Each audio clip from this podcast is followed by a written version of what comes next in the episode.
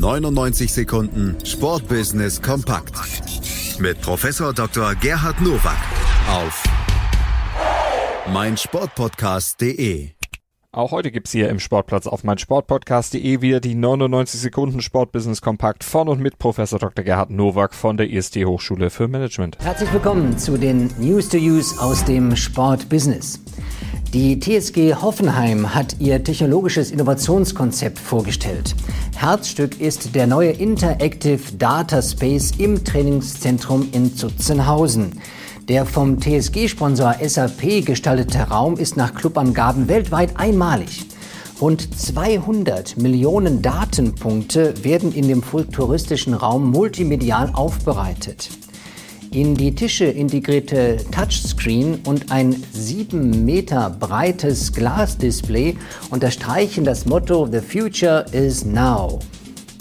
Im Zuge von Digitalisierung und Big Data war es nur eine Frage der Zeit, bis ein Bundesligist sich diesem Thema annimmt. Und es wird wohl einmalig bleiben auf lange Zeit, denn einen so starken Partner wie SAP im Rücken zu haben, da werden einige Bundesligisten noch suchen müssen. Umso mehr drücke ich der TSG die Daumen, hier vorbildlich für die ganze Branche aktiv zu sein. Eintracht Braunschweig ist derzeit im Tabellenkeller der dritten Liga. Nach Clubangaben rechnet man zum Ende der Saison mit einem Verlust von 6 Millionen Euro. Deshalb will man sparen. Die U21-Mannschaft aus der Oberliga wird abgemeldet. Der City Fanshop geschlossen und Mitarbeiter in der Geschäftsstelle entlassen. Die ebenfalls angeschlagene Mannschaft des FC Kaiserslautern will eine neue Fananleihe auf den Markt bringen. Fananleihe ist im Grunde eine probate Möglichkeit, an frisches Geld zu kommen. Erst recht, wenn man nicht bei den Banken vorsprechen kann. Aber hier ist Vorsicht gesagt. Denn mit der neuen Fananleihe bedient Kaiserslautern die 6,7 Millionen aus der letzten Fananleihe von 2013. Insofern zahlt man Schulden mit Schulden.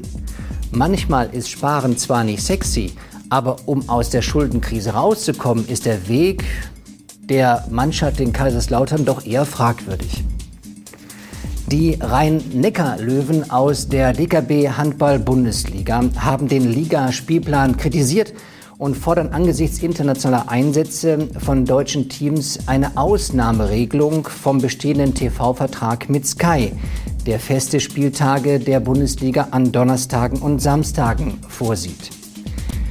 Hier haben die Rhein-Neckar-Löwen recht. Es kann ja kaum sein, dass man an einem Tag in der Bundesliga unterwegs ist und am nächsten Tag irgendwo in Europa international antreten muss. Und der Terminplan ist kein Hexenwerk. Hier scheint es mir eher so zu sein, dass handelnde Personen nicht miteinander können. Und das ist schade für die Fans, für den Fernsehsender und eben auch für die Sportart, die ja jetzt gerade nach der Handball-WM so viel Aufschwung erlebt hat. Das waren sie, die News to Use für diese Woche. Ich wünsche Ihnen gutes Sportbusiness.